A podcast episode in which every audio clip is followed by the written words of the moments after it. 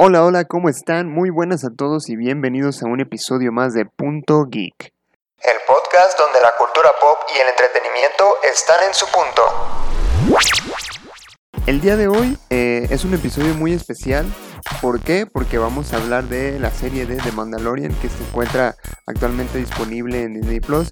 Seguro que la mayoría de ustedes se estará preguntando, Luis, ¿por qué hacer un episodio del Mandaloriano si ya pasó de moda? Bueno, pues el motivo principal es que pues, es mi podcast y yo hablo de lo que yo quiera. Y en segunda, pues es una serie que ya, ya tenía rato queriendo hacer un episodio de esto porque la verdad es que es una serie que se lo merece. Se merece que hablemos de ella. Y pues en su momento no se hizo porque pues cuando salió la segunda temporada pues nosotros todavía no estrenamos eh, nuestra segunda temporada del podcast y hubo algunas bronquillas ahí para, para poder regresar a grabar. Pero bueno, le vamos a dar el honor que se merece esta vez y para ello me encuentro con eh, mi estimadísimo Emanuel Martínez. Emma, ¿cómo estás? Muy bien, Luis. Feliz de, de grabar este nuevo episodio y de hablar de esta serie que, que realmente es de lo mejor que se ha hecho de Star Wars, me atrevería a decir. Desde que Star Wars está bajo la tutela de Disney, definitivamente es de lo mejor. Y me atrevo a decir que es de lo mejor de la saga en general. Este, esto, o sea, a mí Star Wars siempre me ha gustado, nunca he sido así como súper, súper fan, pero sí me gusta mucho. Pero esta serie sí me, me clavó ya a aventarme otra vez todas las películas, a aventarme de Clone Wars, o sea, sí es una serie que, que te termina de enamorar de Star Wars. Y hablando de superfans, tenemos como invitado a Jorge Brightside, nuestro queridísimo amigo, que pues bueno, ya lo, ya lo han escuchado en, en otros episodios, él es súper, súper mega fan de Star Wars, creo que es el fan más grande de Star Wars que conozco sobre la faz de la Tierra. Este, Rafa dice eh, rivalizar con su fanatismo, pero la neta, hay que ser honestos. Hay que ser honestos, eso no es verdad. Rafa de repente se maquinea, pero bueno, Jorge, un placer tenerte aquí en, en Punto otra vez. Muchas gracias Luis, es un placer estar compartiendo micrófono con ustedes otra vez. Eh, Rafa le gusta mucho el universo expandido y en particular la saga de Legacy. Si tú le preguntas algo sobre Legacy, le encanta. Pero cuando lees Legacy te das cuenta que el protagonista, Kay Skywalker, es parte Rafa. Entonces, por eso a él le encanta esa serie. Pero sí, gracias, qué bueno que me consideres para, para estos episodios especiales de Star Wars. Y sí, ciertamente, como dices tú, Emma, es lo mejor que ha sacado Disney desde que tiene la, la franquicia. Las secuelas no existen. Y es, a mi gusto, es como fue una carta de disculpas, ¿sabes? Como decir, ok, ya sé, la, la regamos con esto, quisimos eh, abarcar un mercado nuevo, quisimos abarcar algo que era diferente, no les gustó, se entiende. Aquí les va esta carta de amor a Star Wars, porque eso, eso es este, de Mandalorian, hecho por John Favreau y este Dave Filoni, que yo no sé por qué está a cargo de, de Lucasfilm, esta Kate, eh, Kennedy, cuando tenemos a Dave Filoni. Entonces, e- es realmente lo mejor que han sacado y es una serie genial. Si no han tenido la oportunidad de verla, véanla en Disney Plus. Por favor, consúmanla en, un medio original porque queremos seguir teniendo más temporadas. Entonces, fue la serie más pirateada el año pasado. Por favor, no hagan eso. Y pues, este, un gusto estar aquí con ustedes. Gracias Jorge, bienvenido. Este, pues sí, yo, yo también considero que, que es de lo mejor que ha habido de Star Wars desde que está en Disney. Ciertamente, pues las, las secuelas creo que no le gustaron a nadie.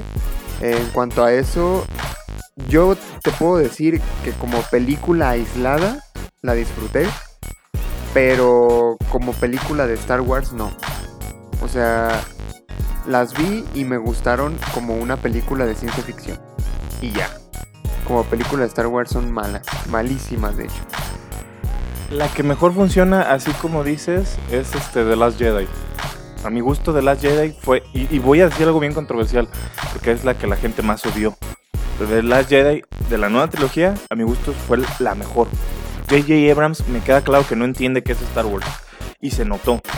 Ryan Johnson quiso llevar la, la trilogía por otro lado, pero es que era una trilogía que no tenía nada planeado desde un principio y se nota.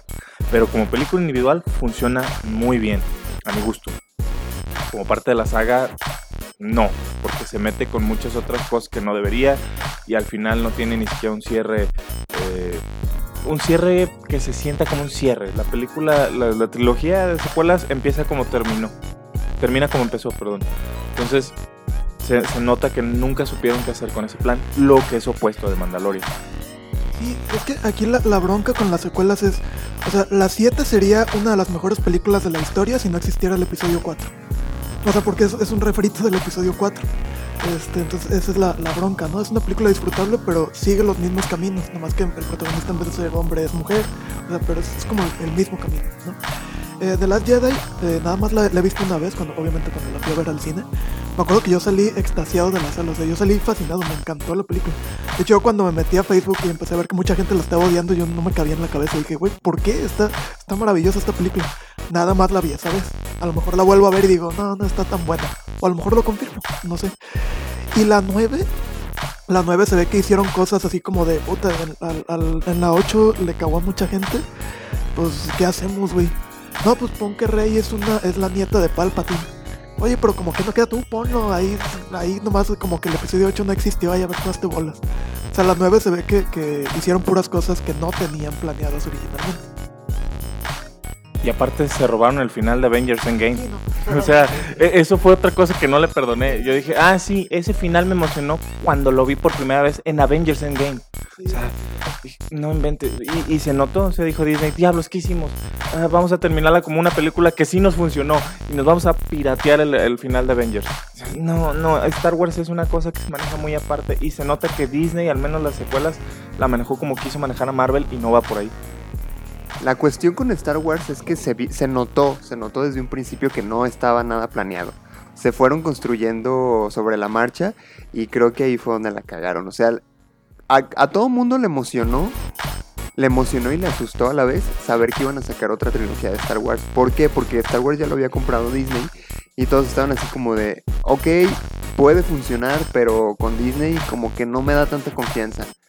La cosa aquí es que Disney quiso dárselas así como de muy chido, trayendo gente, eh, directores, en este caso J.J. Abrams, que no saben ni madres de la saga, que no tienen ni idea de cómo va, pero los ponen a dirigir, ¿no? A, ver, este, tú eres un director muy chingón, ¿eh? Órale, dirígete esto. Que fue lo que pasó como con, Taika Waititi cuando dirigió la de Thor, ¿no? O sea, en realidad ese hombre es un muy buen director. Si lo pones a dirigir películas eh, como la de Jojo Rabbit, por ejemplo, fue una joyita. Pero él no, no, no debería dirigir películas de, de superhéroes, ¿sabes? Fue lo mismo que pasó acá también. Y y J.J. Abrams tiene fama de, de, de destruir lo que toca, ¿eh? Al menos recientemente. No sé si se dieron o si leyeron el, el, el cómic de Spider-Man Bloodline, por ejemplo, que también fue escrito por J.J. Abrams. No, o sea, son cosas que si eres bueno en, en tu rama, pues quédate ahí, güey. Que haces incursionando en otras cosas que en las, en las que ni siquiera sabes, en las que no tienes ni idea. Cosa contraria, por ejemplo, como eh, ocurrió con The Mandalorian, como dice Jorge, que, que creo que fue una, un movimiento ahora sí consciente de Disney, de decir, a ver, eh, las películas no nos funcionaron, pero pues traemos esta idea, ¿no? De sacar más series, eh, vamos empezando con esta, ¿no? Vamos a ver qué tal resulta. Y wow, la verdad que eh, no puedo decir que fue como reivindicar todo lo que ha hecho Disney de Star Wars, porque pues las, las secuelas ahí están, ¿no? Y, para bien o para mal, pues van a seguir siendo parte de- del canon de Star Wars. Pero con The Mandalorian, no, no inventes, o sea, sí, sí fue como, como decir, sí, ok, la hemos cagado en el pasado, pero hoy te traigo esto. Espero que con esto puedas perdonarme. Me imagino a, a Disney como el meme del, del señor este, ¿no? El gordito que abre la puerta y con un montón de globos y acá. Así, ¿no? Trayendo de Mandalorian a la, a la puerta de los fans. Que sí, o sea, van dos temporadas y, amigo, de, de hecho el otro día estaba viendo una, un top de, de las series más vistas en todo el mundo según el, el, el servicio de streaming. Y mira, eh, The Mandalorian estaba entre esos top 10 junto con WandaVision. Que yo cuando lo vi dije, wow, Disney Plus para hacer una, una plataforma que tiene dos años en el mercado y ya tiene dos series en ese top rivalizando con Netflix. Se viene con ganas Disney Plus, ¿eh? Y que si, si están ofreciendo un trabajo tan bueno como The Mandalorian y como WandaVision, la verdad es que tiene un potencial increíble para incluso superar a Netflix en su momento. Taika, Taika Waititi dirigió dos episodios de Mandalorian. y dirigió, no me acuerdo si el penúltimo de la, de la primera temporada o el último, el último, ¿cierto? Entonces, eh, es buen director y se notó ahí que al menos Star Wars sí le sabe. A J.J. Abrams lo llevaron porque hizo dos películas de Star Trek que fueron muy buenas, pero quien es realmente fan de Star Wars entiende que Star Trek y Star Wars son dos cosas muy diferentes y se llevan muy diferente. Acá fue un error de los CEO de Disney, de Kathleen Kennedy, dice, oye, filmaste una película o filmaste dos películas exitosas de ciencia ficción, vente para filmar estas. Cuando no tienen nada que ver, no se les debe tratar igual. Incluso el fandom es distinto. El de Star Wars es mucho más tóxico. Entonces, eh, pero cuando, cuando traen a, Dave Filoni se nota lo siguiente. Es cierto, las secuelas fueron hechas sobre la marcha, pero cuando trabajan sobre algo ya establecido, como es por ejemplo la era imperial, eh, con lo que fue Rogue One, Han Solo y ahora The Mandalorian, la esencia no se pierde tanto como con estas nuevas entregas. Voy a decir algo controversial, pero Star Wars, Marvel también, se han vuelto franquicias, siempre han sido muy importantes, pero se, se han vuelto para Disney eh, como motores para su agenda de, de inclusión. No digo que esté mal, de hecho necesitamos más inclusión en los medios, pero sí se nota que dijeron, ok, no vamos a mover ni a, ni a, usar nuestros personajes clásicos de Disney ni las cosas que son para niños porque nos metemos en más problemas, pero vamos a agarrar estas dos franquicias que son para adolescentes y adultos y les vamos a meter inclusión, lo quieran o no. eh, en Marvel funciona a mi gusto un poquito mejor porque a pesar de que el fandom es tóxico, no es tan tóxico como Star Wars. Acá nos, nos aventaron una protagonista femenina, pero sin darle el debido respeto y trabajo que merecía. Porque Star Wars ha sido pionero en esto. Muchos criticaron que es porque el fandom es machista, pero en realidad no lo es. Yo creo que el fandom que más acepta el empoderamiento femenino es el de Star Wars. La princesa Leia fue pionera como personaje porque en los 70s la, los personajes femeninos en las películas de acción eran la damisela en peligro y se acabó. No tenían más, más protagonismo fuera de la cara bonita. Y George Lucas creó al personaje de Leia para hacer contrapeso contra todo esto y volverse más que una sola cara bonita. Ella era líder de la rebelión y si no es por por ella, Luke y Han Solo y Chewbacca no salen de la estrella de la muerte vivos. Entonces, in intentan ellos mover todo esto hacia su agenda. Esta semana revelaron un par de cómics de la línea Star Wars High Republic, que es este como una línea de cómics, videojuegos y novelas para adolescentes y niños que, va a lanzar Star Wars en estos años. Y anunciaron con Bumbu Paltrillo el, el mostrar dos personajes, y así tal cual sale, ¿eh? porque fue del medio de, de, Star Wars y de Disney y de todas las redes oficiales, en, en Instagram y en Facebook, que yo lo vi al menos. Terek y Serek son dos eh, Jedi alienígenas trans no binarios. Hoy en el Día de la Visibilidad de la Gente Trans presentamos estos personajes que van a estar en Star Wars High Republic. Palabras más, palabras menos. Dices, ok, está bien. Por mi, al menos por mi parte digo, qué bueno que inventen personajes nuevos y luego no se inventen que Chewbacca era trans. Digo, por ese lado, ok, está bien, hay que ser inclusivos, hay que meter nuevos personajes. Vi mucho hate al respecto, pero es parte de, de, lo, de lo que está pasando ahorita. Y es parte también de lo que cargan todo este tipo de, de secuelas y de, de, nuevos productos. El, el que ser incluyentes a veces se puede hacer de una manera natural, muy bonita y estética, como lo fue en Avatar, y a veces se puede hacer horriblemente como lo fue en las secuelas. Pero sí es el, el, camino que está tomando Star Wars estos años. Sí, yo creo que eh, has dicho algo muy, muy acertado en cuanto a... En la actualidad, yo creo que cuando hay una, una saga así de, de, famosa, así de popular, todos los fans tienen los ojos puestos en, en lo que se va a hacer pero no tanto con una expectativa de sorprenderse, sino con a ver qué voy a criticar esta vez, ¿sabes? Entonces... Está lleno de Punisher. Sí, sí, sí, exacto. Pero la, la, cuestión con The Mandalorian es que eh, a la mayoría de gente le gustó e incluso se atrevieron a meter cosas nuevas, a meter cosas diferentes, como este Grogu, no, o sea, ¿quién hubiera imaginado, quién se le hubiera ocurrido un personaje así, ¿no? Que a fin de cuentas, a toda la gente le gustó. Y tan a toda la gente le gustó que sirvió de gancho para atraer a gente que no le gustaba Star Wars a, a ver las películas, a decir qué pedo. ¿Por qué le dicen Baby Yoda a este chamaco? ¿Quién es Yoda, no? Entonces se pusieron a ver. Ahora, este, que sí, definitivamente eh, es un personaje que, que creo que puede ser una manera de... O sea, lo pueden explotar muy bien, pero también está el riesgo de que la puedan cagar muy duro con ese personaje, ¿no? Que espero que no sea lo segundo, pero sí existe esa posibilidad. ¿Por qué? Porque Disney se está dando cuenta, güey, este personaje está pegando muy duro. Entonces hay más presión ahí, ¿sí? Entonces cualquier cosita que puedan cambiarle, agregarle, quitarle al personaje va a ser, como te digo, va a estar bajo la lupa de todos los fans a ver qué onda, qué le van a hacer a este mono, ¿no? Que aparte, darle gusto a todos, pues está cabrón, ¿no? Grogu fue el juguete más vendido del 2020, de la Navidad del 2020. Y se agotó en, en estantes como no tienes idea. Yo compré el mío alrededor de julio del año pasado. Tengo un, un Grogu, el de Mattel, se me hizo el más bonito.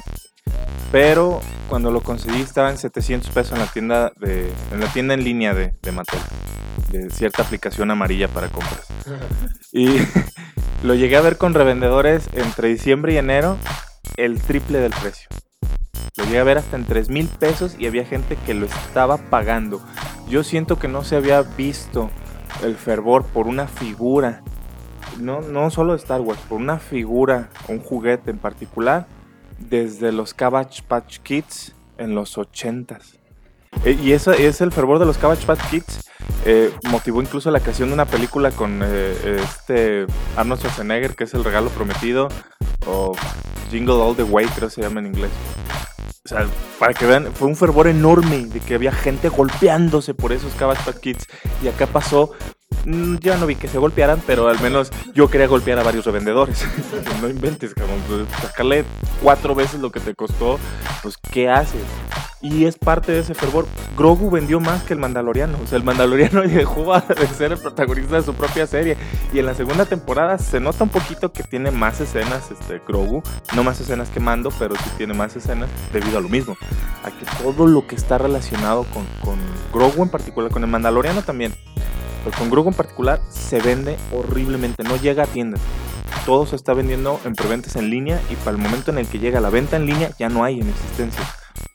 Yo conseguí también un, un Mandalorian este, Black Series y fue así de, casi de, tráfico de, estupefacientes. O sea, de verdad está, cañón conseguir todo lo relacionado al Mandalorian, está agotado.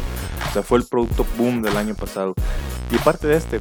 Entonces, eh, sí es un gran acierto, es una serie maravillosa. Si nos vamos al apartado técnico, eh, me encanta que rescaten cosas del universo expandido. Me encantó en la segunda temporada eh, que rescataron cosas del diseños originales de Ralph McQuarrie, que es la, araña esta en el planeta en el lado donde cae Mando después de que su nave se, se estrella. Ese es un diseño original para Empire Strike Back. O sea, dices, como fan, que conoces todas esas referencias y las ves plasmadas y las ves traídas al canon y ves cosas que eh, se habían descanonizado cuando se hicieron las secuelas y vueltas a traer ahora con The Mandalorian, dices, viejo, esto es lo que queríamos. Es una eh, escenas de acción, hay personajes inclusivos. La escena final no es un spoiler, ya tiene meses.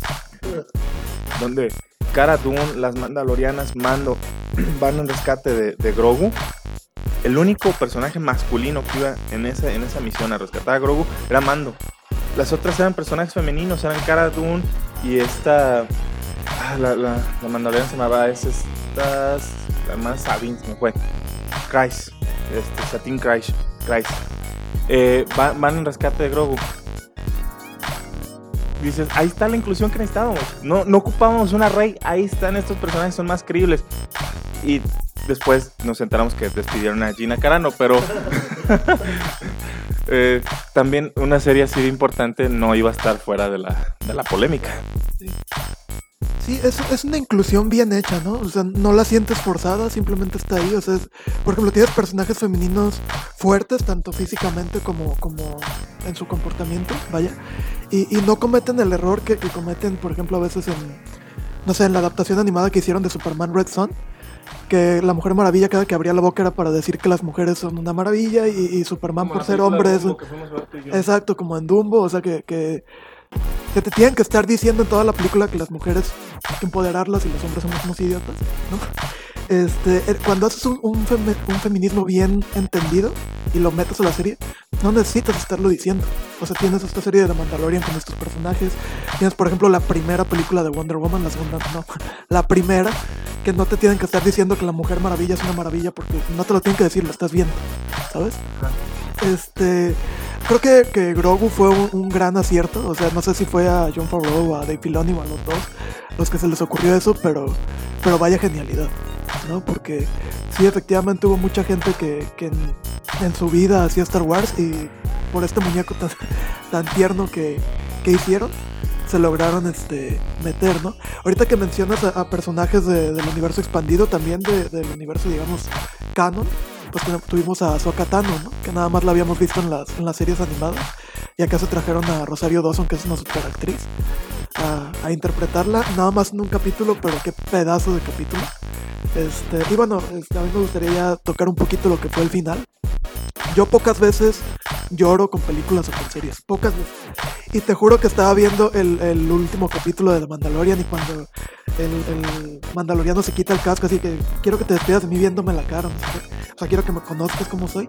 Yo sí estaba así con la lágrima, y que no manches, así estaba yo este, con el teléfono en la mano y llorando, y que no mames, qué chingón está esto. Este, cuando ves que, que Luke se lo lleva, ¿no? Y va y asoma la cabecita a Grogu así como despidiéndose. No, no manches. Y bueno, la escena de Luke tal cual. Yo me, me chuté el spoiler, ¿verdad? Ya sabía que Luke salía. Eh, No, no fue la gran sorpresa para mí. Pero no había visto yo la escena completa. Sabía, sabía que se parecía mucho a Darth Vader en Rogue One y así como que hicieran su paralelismo. Pero no la había visto hasta que, evidentemente vi el capítulo. Y qué pedazo de escena, ¿eh? Cómo se jode al último, al último robot. ¿no? Con la pura fuerza. Lo, lo- achicharra y dices, no manches, qué chingón estuvo eso. Y el CGI me parece que lo hicieron bien. Este, ya ves que estaban diciendo que a lo mejor ponían a Sebastian Stan, este, como, como Luke Skywalker. Sí, eso te parece. Este, tomaron la decisión de hacer el, el CGI, que, que muchos lo criticaron, pero a mí se me hizo un buen, un buen CGI y, y un muy buen final, ¿no? Este, realmente lograron hacer ese paralelismo entre los Skywalker, entre Anakin y, y Luke.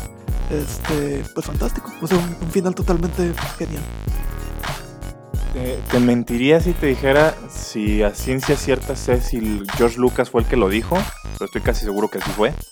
Él dice que Star Wars es como un poema, tiene que rimar. Por eso la, la saga original de las primeras seis películas funciona tan bien, porque es una rima. Algo que pasa en episodio 1 rima con algo que debe pasar en episodio 4, en episodio 5. Y la escena final de Luke Skywalker rima con Rogue One. Eh, Hace, hace ese ciclo y ese lazo entre el hijo y el padre, pero como a, la vez los dos son una eh, dicotomía uno del otro. Uno por el lado oscuro y el otro por el lado de la luz. Pero a la vez ambos visten de negro, ambos usan la misma arma. Hay luz en la, en la oscuridad y hay oscuridad en la luz. O sea, todo ese tipo de referencias siempre ha sido lo que ha hecho muy rico el universo de Star Wars. Y le culpo a Paul Bettany y a la gente detrás de WandaVision de haberme dado tanto hype por el final de WandaVision porque me prometieron algo a ese nivel y obviamente no pasó. Entonces, yo agradezco y estoy sorprendido que en una sociedad y en, en un mundo como el que vivimos, que todo está tan conectado y donde la gente por alguna condenada razón le encanta spoilear, se haya mantenido el secreto. O sea, fue, y lo dijo el mismo Mark Hamill, fue más de un año de producción, de postproducción, etcétera, que nadie, nadie, nadie sabía yo iba a salir en el episodio final. O sea, había algunos rumores, pero nadie tenía ciencia cierta de decir Luke va a aparecer en el episodio final y va a tener este señor Zenón. Eh, Entonces, fue algo al nivel de I am your father, ¿sabes? Esa es una rima en el mundo real. Que también fue un secreto que nada más sabían este, George Lucas, Mark Hamill y, este Dave Prowse, que era el, que hacía la voz de, Darth Vader, porque no lo sabía ni el director, no lo sabía ni siquiera este Dave Prowse, que era el que hacía el actor de, de- de físicamente Darth Vader. Entonces, fue un secreto guardado hasta que se estrenó en salas y la gente pudo ver ese momento que es yo creo el momento más eh, clásico y épico de Star Wars. Ya, de la cultura popular, o sea, no hay, hay- podrás no haber visto Star Wars, pero conoces el I am your father. Acá pasa algo similar. Se mantuvo el secreto y yo vi el episodio en la mañana de ese viernes, me levanté temprano porque ni siquiera quería irme a trabajar porque ya sabía que me iba a spoilear. Levanté temprano, lo vi, vi el final, también estaba así con un nudo en la garganta cuando Grogu se despide de, de Mando. Eh, no sé, digo, ¿sabes qué? Si la serie terminara en esa segunda temporada, me quedo contento. Es un final tan precioso que muy difícilmente creo lo pueden superar en una tercera temporada, que sí la quiero ver. Y tenemos aparte una serie spin-off que es The Book of Boba Fett, que también estoy esperando. Creo que uno de los más grandes aciertos de, de Mandalorian es volver a las raíces de Star Wars. Star Wars en los 70s, en los 80s, en los 90s, previo al estreno de, La amenaza fantasma, lo que más vendía Star Wars no eran propiamente los Jedi. Y no me estoy quejando, me gustan las historias con Jedi. Pero vendían mucho los, los cazarrecompensas. Era, era, los cómics que más veces vendían eran los de Boba Fett. Y Boba Fett era un personaje sumamente querido en los 80. Entonces, cuando anuncian un- una serie de Mandaloriano y va a estar enfocada en el Mandaloriano, en la cultura del cazarrecompensa, en la cultura mandaloriana que no se había explotado adecuadamente en las películas, sí en el universo expandido, pero no en las películas, eh, creo yo que fue lo mejor que pudieron haber hecho. O sea, la cultura mandaloriana dentro de la ficción de Star Wars está al nivel de los Jedi. Y su código de honor y todo te hace sentirte identificado con Mando. Y una de las cosas que más me agradan de los mandalorianos es no se nace siendo mandaloriano. Tienes que seguir el credo. Si quieres ser un Sith o quieres ser un Jedi, es algo con lo que se nace. Pero el ser mandaloriano se hace. Y este, Din Djarin, eh, Pedro Pascal en su personaje, lo, lo hace sentir eso al espectador. Decir, yo también podría ser un mandaloriano. Y eso es una de las cosas más mágicas que puedes hacer, sentir a un espectador. El que se siente identificado con el personaje o el que sienta admiración por el personaje. E- Es, cuando, cuando logras eso, tienes una franquicia exitosa. Que aparte ahorita que mencionas a Pedro Pascal, este, fíjate que al principio no me convencía tanto, ¿eh? O sea, en la, en la primera temporada, cuando están siendo este, asediados por Moff Gideon y toda su, su tropa que se quita el casco por primera vez y yo lo vi, fue como ¿ese es el mandaloriano? ¿En serio? Eh, Pero dije, bueno, pues vamos viendo, ¿no? O sea, me, me- había encantado cómo lo había hecho hasta el momento. Dije, pues bueno, no tiene sentido alguno que me queje, ¿no? Que aparte, pues sí, como dijo, como digo, hace un muy muy buen trabajo.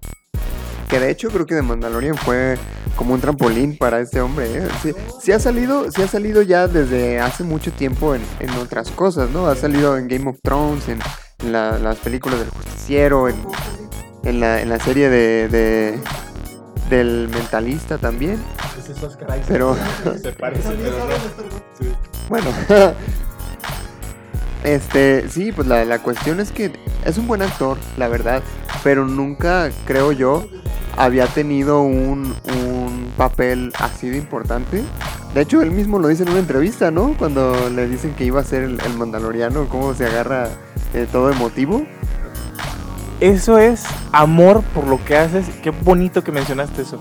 Eso es entrega al, personaje y amor. Y se nota que todo el equipo, desde los actores, eh, Dave Filoni, que Dave Filoni es como yo, es un fan así acérrimo Star Wars. Que, antes de ser productor, director y, y- etcétera, es fan.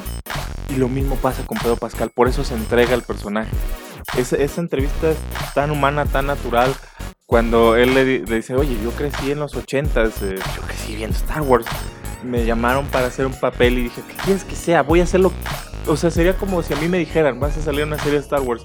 ¿Qué quieres que sea? ¿Un insecto? ¿Un robot? A mí me conformo con ser un alienígena en el fondo. Decir, mira, estoy ahí.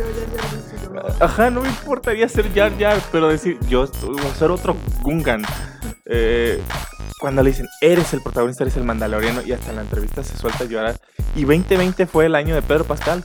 Lo vimos como villano en Wonder Woman, lo vimos en The Mandalorian, lo vimos en todos lados. En la secuela de Shark Boy, que nadie pidió y que creo que nadie vio. Y que Shark Boy en esa película no habla, para que no nos diéramos cuenta que no es el mismo actor. Pero, o sea, salió en todo. Pedro Pascal en el 2020 estaba hasta en la sopa. Y fue la luz al final del túnel eh, que nos alegró el, año, en un año tan difícil. Es decir, nos entregaron una serie tan bonita.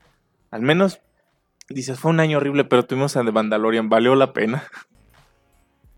Totalmente. De hecho, las actuaciones en esa serie son muy buenas, ¿eh? También está Giancarlo Esposito. No manches, ese hombre. Yo te decía el otro día, Emma, que ese hombre nació para interpretar villanos. O sea, yo lo he visto en, en una serie, no me acuerdo cómo se llama, en la que sale de bueno, es un policía. Que digo, no, señor, ¿usted qué está haciendo ahí? Usted debe ser un villano. Usted debe ser malvado. Usted para eso nació. De- yo a él lo conocí en Breaking Bad. Y dije, viejo, qué buen villano. O sea, qué buen antagonista tiene eh, Breaking Bad. Que, que sí decía, bueno, eh, es claro que este hombre no es latino, no lo pongan a hablar español, ¿no? Pero, pero sí, sí, sí. Me, ey, chileno todavía, ¿no? Pero ya ahí lo tienes al güey, no, no, la wea fome, la wea. Pero la cuestión es que es, es muy buen actor y es muy bueno interpretando villanos, ¿no? También en, en, The Voice también sale como villano. Que, que no tiene la gran eh, participación, pero cuando sale tiene porte, tiene personalidad.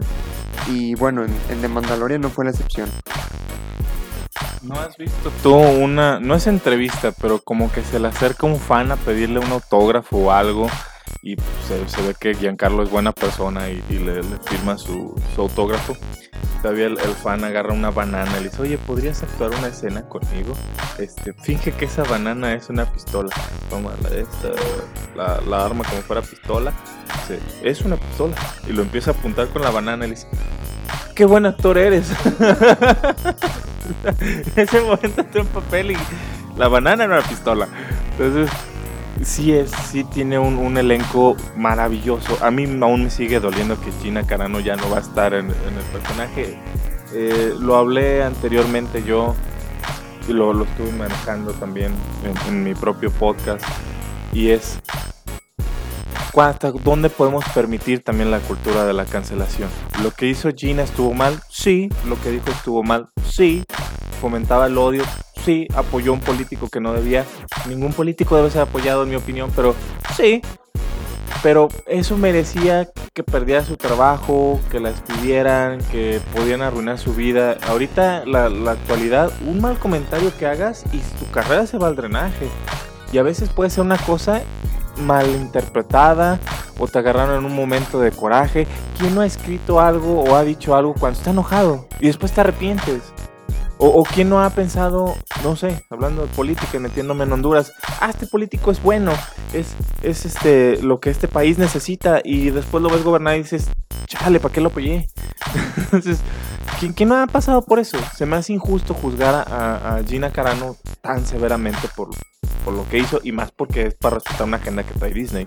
Entonces, no sé, no sé ustedes qué opinan al respecto. Si, si lo correcto sería eso, si a lo mejor recastear a otra actriz para el papel, ¿qué, qué opinan que va, va a suceder? Sí, mira, ahorita que mencionas a, a Gina Carano y lo quería yo mencionar hace rato que hablabas más o menos de, de las interpretaciones. Ella era luchadora al principio, no era de la, bueno, no me acuerdo cómo se llama la UFC. Este, no es la gran actriz, pero la saben aprovechar. O sea, saben que a lo mejor sus dotes actorales no son los mejores de la historia, pero la ponen en un personaje que nada más va a ser como actuación física, actuación de, peleas, que es lo que sí es la, la chava. Y, queda muy bien, ¿no? Y en cuanto a esto de la cultura de la cancelación, o sea, pues, sí, sí se me hace exagerado. Este, una cosa debe de ser el, el, el- el actor o el director o lo que tú quieras, el cantante, lo que tú quieras. Este, y otra cosa, lo que tú opines en cuanto a ciertos motivos, ¿no? Porque, por ejemplo, si, si a Gina Carano lo hubieran acusado de cometer algún crimen, de haber matado a alguien o algo por el estilo, ah, ok, ahí entendería que la despidieran. No manches. Este, pero nada más por decir lo que piense, independientemente que estés de acuerdo o no, porque creo que la mayoría estamos de acuerdo en que la cagó. en que la cagó. Pero de eso a, a despedirla se me hace una, una total exageración. Es que actualmente eh, podemos ver a una gente famosa, a una, eh, pues a un agente público, ¿sí? Y no se juzga su trabajo solamente, o sea, se juzga todo, se juzga su manera de pensar, se juzga su manera de vestir, se juzga su manera de trabajar, se juzgan sus ideologías, o sea, no, tú, tú ves a un actor y, y en, esta, en estas épocas ya no se juzga solamente cómo actúa, sí, que eso es desafortunado, claro, yo, yo considero que, que pues cada uno es libre de, de pensar eh, y de procesar lo que quiera, ¿no? Siempre y cuando obviamente no te metas con los demás, pero sí creo que, que no sé si sea cuestión de ser un poco más críticos o si es ser, o si ahorita hay un exceso de ser crítico, ¿sabes? Pero yo creo que no, no, no se está siendo crítico desde un punto de vista racional, se está siendo crítico simplemente desde la perspectiva de criticar. Sí, porque vivimos en un mundo que exige tolerancia, una tolerancia que no siempre ofrece, ¿sabes? Entonces, que sí, como tú dices, la cagó, hizo mal, pero ¿cómo podemos juzgar su trabajo en una serie, su trabajo de actriz, por un tweet? Me parece absurdo, es ridículo. O sea, yo, yo, yo puedo tener mi ideología, pero eso implica que no puedo trabajar, es lo que se, se me está diciendo, ¿por qué? Sí, no, no, no lo considero justo. Que ahora, hay mucha polémica también en, en precisamente dividir, eh, o, o más bien tomar en cuenta solo el arte del artista y excluir todo lo demás, ¿no? Todo su contexto. No sé qué tan bueno sea eso. Obviamente tiene sus, pros y sus contras, como todo. Pero no sé, yo creo que, que hay algo ahí que no funciona del todo. Sí, no, no lo considero del todo justo, como te digo. Pero bueno, esa es solamente mi opinión.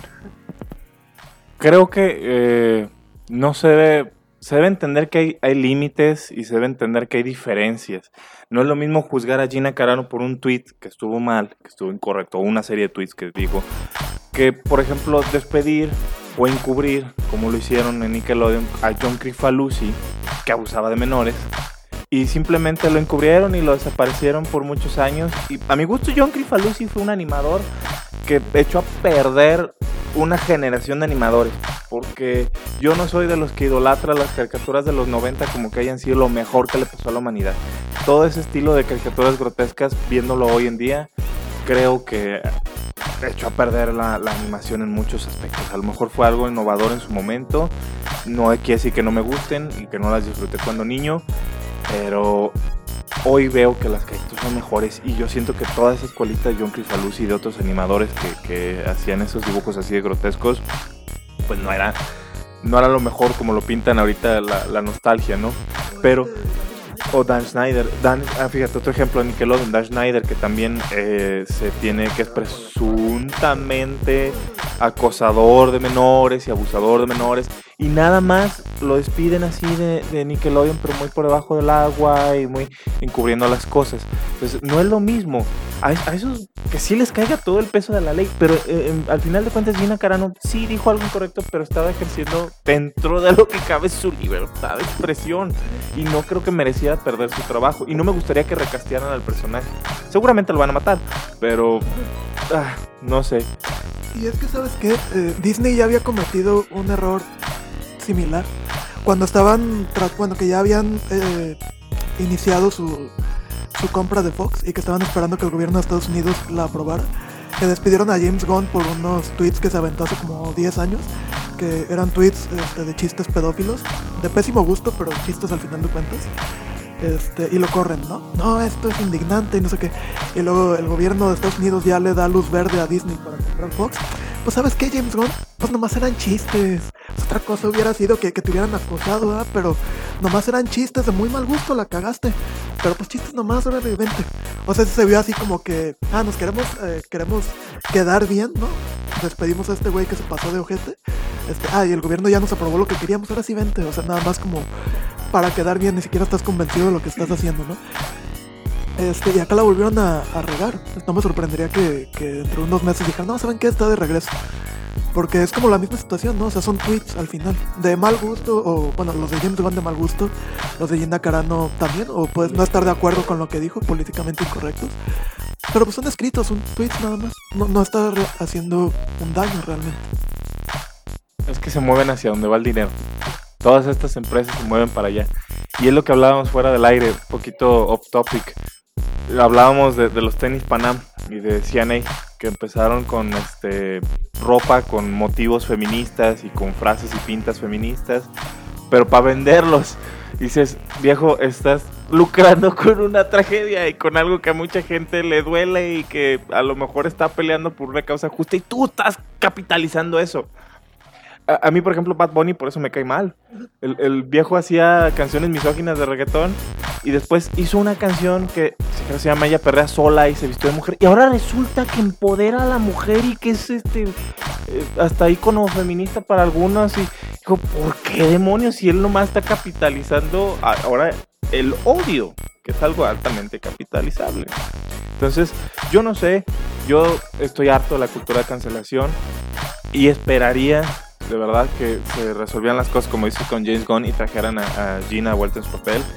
Sobre todo porque en la segunda temporada tuvo un peso más importante. En la primera estuvo en dos capítulos y en esta segunda temporada incluso estuvo en el final de la temporada. Entonces creo que es un personaje explotable. Incluso, tal vez es cliché, pero incluso como interés romántico para Mando. Si es que las cosas con Christ no se hacen. Es un personaje tan explotable que va a explotar en su nave y ya no va a volver a Sí. aparecer. Va a morir como Pucci. Este, oh, tengo que volver a mi planeta. Adiós. Y Pucci murió en el camino a su planeta. Así van a ser con Carana. Ándale, algo así. Sí, mira, la verdad, yo personalmente no creo que la, que la vuelvan a, a, a contratar. Al menos no pronto, ¿sí? Porque creo que está muy reciente toda esta onda. Y hay que dejar que a la gente se le olvide un poquito, ¿no? Yo creo que en el caso de que la volvieran a traer de vuelta, van a esperar a que pase otro escándalo de alguien que suene más.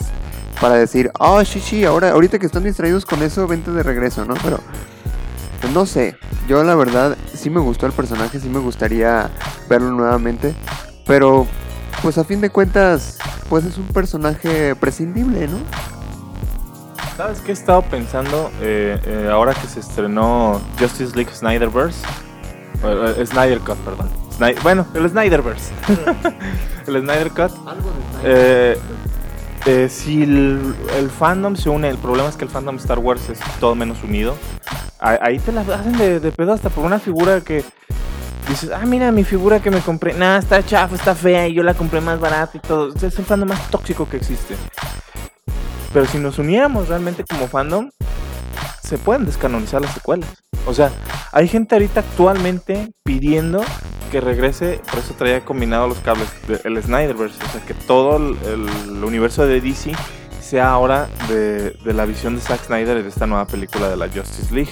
Que se descanonice la otra y que se ponga canon esta. ¿Cuándo en la vida se había hecho eso? Nunca.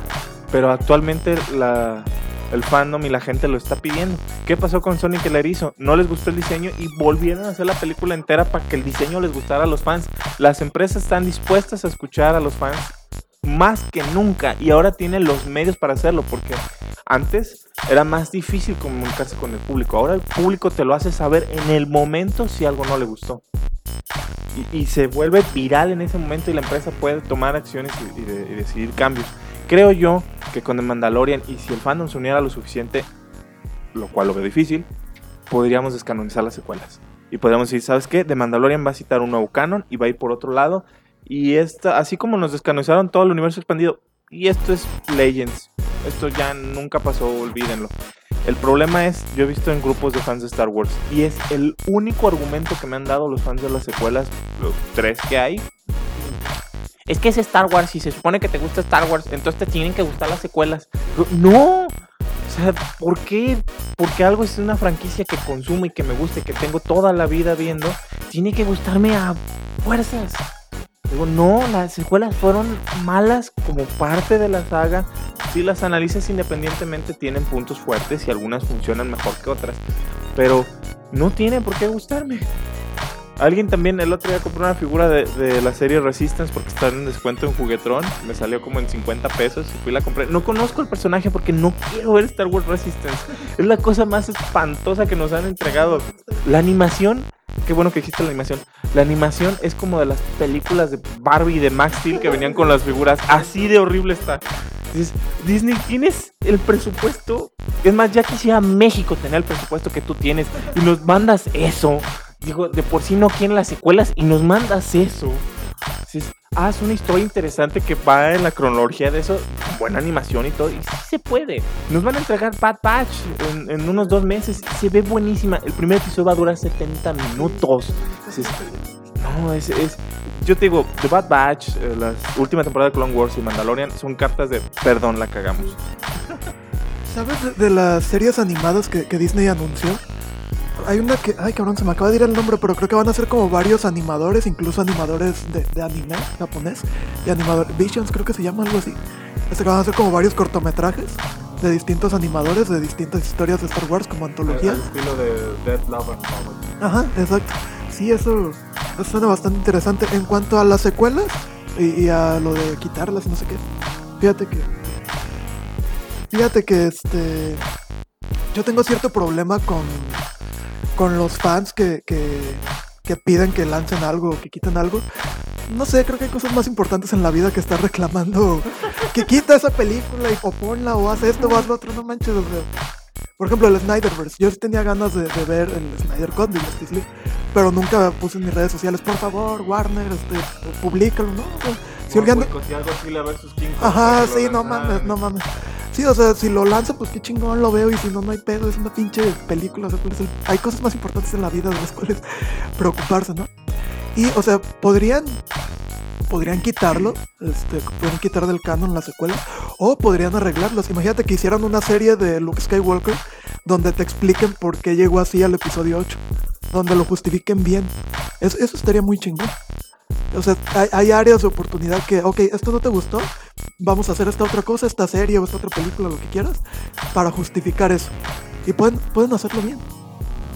Pero no sé, o sea, como, lo, como te decía hace rato que fueron eh, las secuelas construidas sobre la marcha, en, el, en las películas, en las secuelas, obvio, incluso de- del episodio 8 al 9, o no, o del 7 al 8, este, se, se contradice el mismo personaje de Luke Skywalker. Horriblemente, horriblemente. O sea, empieza diciendo, ay no, ya no quiero pelear y la vida es horrible. Y después, ¿saben qué? Cambié de opinión. Ahora sí voy a ser el Jedi que siempre tuve que ser. Güey, ¿por qué? O sea, ahora, ajá, ahora que ya está muerto, ¿sabes? O sea, no tiene ningún sentido. Yo creo que las secuelas, como dice Jorge, las secuelas no existen. Eso es, ¿sabes qué? Algo que, que medio alguien ahí se fumó un churro y salió eso, pero no, no, no deben ser canon. Chubaca tuvo una noche, así lo voy a arreglar. Chubaca tuvo una noche de peda con eh, tequila trandoshano y soñó las secuelas. y ya despierta y, "Ah, eh, ¿quién es este Kylo Ren? No, tranquilo, Chuy, él nunca nació, no existe. no. Y, y hablando de Kylo Ren, a mi gusto es el mejor personaje de las secuelas. Pero me dio tan coraje ver la construcción que tuvo en episodio 8 para que en el 9 dijeran, no, siempre sí quiere volver a ser el aprendiz de alguien. O sea, tuvo una construcción tan bonita en episodio 8 en The Last Jedi, donde incluso asesina a su maestro y completa su, su entrenamiento, su paso hacia el lado oscuro y decide ya no estar bajo el yugo de nadie. Y tiene una frase bonita que dice, a mí me gusta esa frase, es incluso aplicable en la vida. Dice, deja el pasado morir, mátalo si es necesario. Digo, lo último es radical, pero al final de cuentas eh, eh, se puede aplicar en la vida. ¿Por qué dejar mo- morir el pasado si en la siguiente película vas a volver a hacer lo mismo? O sea, no tiene sentido. Y, es, y es el problema de hacer las cosas bajo la marcha. Yo agradezco que hubieran tenido a personas como John Favreau y Dave Filoni, que fueron las cabezas, en el caso de Filoni, detrás de The Clone Wars, que la última temporada de Clone Wars es muy bonita, exceptuando los capítulos de las hermanas Martes. Esos son bastante pasables. De hecho, yo me los brinqué. Es fecha que no los he visto. Vi los primeros dos y dije, no, esto está horrible. Y ya lo seguí cuando la historia continúa en algo más interesante. Pero se nota el cariño que le tiene. John Favreau fue director de Iron Man 1 y 2 y estado en muchos proyectos de Marvel y se nota también que sabe cómo, cómo hacer este tipo de, de sagas y series y hacia dónde encaminadas. Tuvimos el año pasado, en la, no es de 23, pero es lo que era la de 23, el- el- la presentación de todas las series que van a ser de Star Wars y más o menos la cronología en la que van a ir. Y lo que sí noté es que dos, de como nueve series, dos creo van en la, cronología de las secuelas y el resto van a la era imperial y a la era de The Clone Wars. Dicen, sí, sí, háganse más para allá. Lo otro mejor no lo toquen, ahí déjenlo. No lo quieren descanonizar, ahí déjenlo. Prefiero pensar que ahí muere la historia y lo demás es este. Porque al final de cuentas, como consumidor, puedes hacer eso. Te puedes hacer tonto. Es decir, esto no me gustó, para mí no es canon. Y es lo que yo he aplicado últimamente. Y algunos eh, compañeros en grupos de fans de Star Wars están de acuerdo conmigo.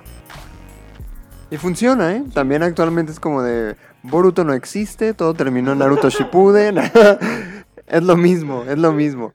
Porque es que mira, que tomen algo que tú aprecias, que desde pequeño lo ves y que eres muy fan y lo hagan trizas de esa manera, pues sí duele, güey. O sea, es algo que es, es parte de ti, para bien o para mal, ¿sabes? Entonces, el hecho de que te digan, ¿sabes qué va a haber algo nuevo? Como te dije, te da emoción y te da miedo. Pero yo creo que a manera de conclusión podemos decir que The Mandalorian es eh, la parte de Star Wars que todos los fans esperaban y que ojalá se sigan por ese camino. O sea, con todas las series que van a sacar, espero que sean igual de buenas que The Mandalorian. Yo también espero lo, lo mismo, espero que estén al nivel de calidad. Algo que me ha gustado mucho y lo maneja Disney desde que agarró Star Wars es volver a los animatrónicos, a los efectos prácticos, a todo ese tipo de magia que tenía. Es- eso sí hay que aplaudírselo a las secuelas. El apartado técnico y, y, eh, de efectos especiales es muy bonito. Te recuerda a las películas de los 80 de los 70 donde no se abusaba tanto del CGI. Y de Mandalorian también hace lo mismo. Combina perfectamente el CGI con los efectos prácticos. Baby Yoda no sería, o Grogu no sería lo que es de, ser por CGI. Es tierno porque es una marioneta y se mueve y parece real. Entonces al final de cuentas no deja de ser algo físico que está ahí, que no están haciendo por ordenador. Y ah, pues sí, tiene escenas con CGI obviamente, pero lo, lo tiene en un balance muy bueno. Entonces creo que si siguen por ese camino nos van a entregar cosas perfectas. Y si algún CEO de, de Lucasfilm está oyendo, contraten a Guillermo el Toro. Quiero ver la visión de Guillermo el Toro en Star Wars. Sería maravilloso. Hay historias incluso de terror que pueden este, adaptar y no sé, me fascinaría. Sí, fíjate que nunca lo había pensado, pero Guillermo del Toro en Star Wars sería, sería muy bueno. Porque él podría, o sea, podrías hacer una historia con, con criaturas mitológicas y justificar pues que son alienígenas, ¿no? O no sé, lo que quieras. ¿Sabes? ¿Sabes? Por ejemplo, eh, yo siempre que veía Star Wars había veces que, yo me preguntaba, bueno, siempre estamos viendo como la parte como de del imperio, como de lo político, ¿no? Eh, ¿Cómo será la vida en alguno de estos planetas, la vida cotidiana? Y hubo un capítulo en la primera temporada de Mandalorian, creo que fue el cuarto, que para muchos, bueno, para mucha gente fue muy criticable ese capítulo, a muchos no les gustó, pero a mí me gustó mucho porque hicieron eso, ¿no? Es, es donde, eh, donde conoce a, al personaje de Gina Carano, si no mal recuerdo. O sea, pero realmente ves cómo es, o sea, en ese capítulo ves cómo es la vida en ese planeta, ¿no? O sea, como algo muy común, cómo es la, la, gente ahí, ¿no? los granjeros. ajá. Sí, porque fue algo que yo siempre me preguntaba, ¿sabes cómo será la vida cotidiana en estos planetas? Y nos dieron un poquito de, de eso, que por cierto ese capítulo lo dirige Bryce Dallas Howard, que es la que hizo a Stacy en Spider-Man 3. Este, ella dirigió ese capítulo y creo que otro de la segunda temporada, el penúltimo, el antepenúltimo por ahí. Este, ella estuvo de, directora. Que ella es hija de Ron Howard, ¿no? El, que, el director de Han Solo. Bueno, el que se trajeron después de que los otros la cagaron según Disney. No, eh, eh, eh, es cierto. y es buena directora. Entonces sí, yo, yo esperaría ver más de eso. eh, ver director. eh, las series estas, como tienen un director por episodio, te dan visiones muy interesantes de Sí. todo esto. Ese, ese es otro gran acierto que tiene la serie. Que no es solo un director para todas, sino que, que hay mucha gente involucrada detrás y fans. Yo no esperaba que Bryce Dallas Howard fuera tan fan de Star Wars y lo es. Y lo ha, lo ha mencionado en entrevistas. Le fascinaba de niña. Entonces, digo, tener todas esas, esas mentes creativas enriquece mucho el proyecto. Entonces, Yo creo que, que, pues esa es mi opinión final. Ojalá veamos productos de esta calidad más adelante. No solo en Star Wars, Marvel está sacando también series buenas. The Falcon and the Winter Soldier no me ha este, conectado tanto como quisiera, pero la serie es buena. Entonces Disney Plus está haciendo una plataforma fuertísima. Y como recomendación final, vean Invincible en Amazon Prime. Está buenísima esa serie. Entonces hay mucha, mucho contenido de calidad ya en los servicios de streaming. Mucho contenido en servicios de streaming, lo que significa que se vienen muchos capítulos de Punto Geek. Pero bueno, este, pues creo que terminamos este episodio. Muy bueno, me gustó, me gustó bastante. Este, muchas gracias Jorge por aceptar la invitación. Esperamos tenerte por aquí muy seguido. Este, les recuerdo que pueden seguirnos en nuestras redes sociales. Nos encuentran como Punto Geek Podcast en Facebook, como Punto Guión Bajo Geek Guión Bajo Podcast en Instagram y Punto Guión Bajo Geek en Twitter. Eh, me despido, yo soy Luis Montes. Manuel Martínez. Yo soy Jorge Brightside. Ah, que por cierto, Jorge también tiene su propio podcast que se llama La Capa, de ahí venimos Emma y yo, de hecho. Este, Jorge, no sé si quieras compartir este, tus redes o algo. Sí, gracias Luis. Este, no, no quería meter yo el gol, pero gracias. Eh, sí, escúchenos en La Capa, estamos todos los martes, ocho y media. Eh, nos pueden escuchar a través de Facebook Live. Eh, vamos a estar próximamente en Spotify, nada más que Rafa se ponga las pilas, porque lo regaño, pero no lo hace. Y también nos pueden seguir a través de Instagram. También estamos ahí en un live especial en Instagram todos los martes. Durante la transmisión de Facebook pueden ver algunas cosas. Y en el live de, Instagram tenemos este contenido diferente. Durante el mismo live eh, está, está la toma móvil, entonces hay diferentes ángulos que pueden estar viendo. Tenemos invitados, tenemos muchas cosas interesantes. Ahí los esperamos los martes. Síganos en Facebook y en Instagram como La Capa. Excelente, pues ya saben, a compartir los episodios de Punto Geek y de la capa. Nos escuchamos la próxima semana en Punto Geek.